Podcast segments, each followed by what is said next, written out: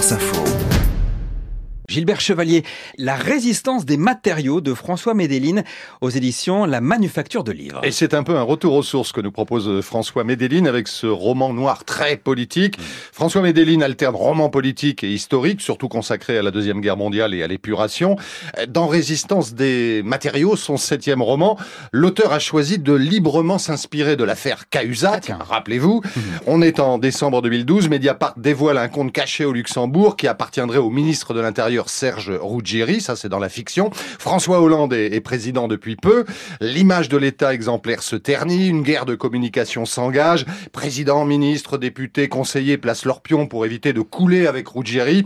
En arrière-plan, Nicolas Sarkozy espère profiter de la situation. Hmm. Et dans les zones grises de la République, un géant du bâtiment et des travaux publics, qui pourrait être éclaboussé par l'affaire, ne compte pas attendre les résultats de l'enquête officielle pour savoir s'il sera inquiété. Il entreprend de mettre en scène un scandale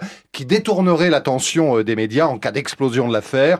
Et la députée suppléante de Ruggieri devient la cible de ce complot. D'origine maghrébine, issue de la banlieue lyonnaise, sa personnalité, son passé en font une cible idéale. Un plan qui serait simple, dévastateur, si un flic lyonnais qui n'a plus grand-chose à perdre ne se mêlait pas de cette affaire. Et Gilbert, dans ce roman, François Medellin utilise tous les artifices du genre. Avec d'abord ce procédé qui consiste à faire se croiser, se rencontrer personnages de fiction et personnages bien réels on a un président de la République, ex-président, magistrat, conseiller politique, conseiller en communication, tout ce que vous voulez. Le roman est ponctué d'articles de presse imaginaires, d'écoutes américaines de la NSC, euh, de notes d'agence de conseil en communication politique, tout ça imaginaire évidemment. Le décor est posé avec précision. C'est le plus souvent Lyon, le théâtre de ce jeu politique malsain, une ville que François Médeline connaît très bien.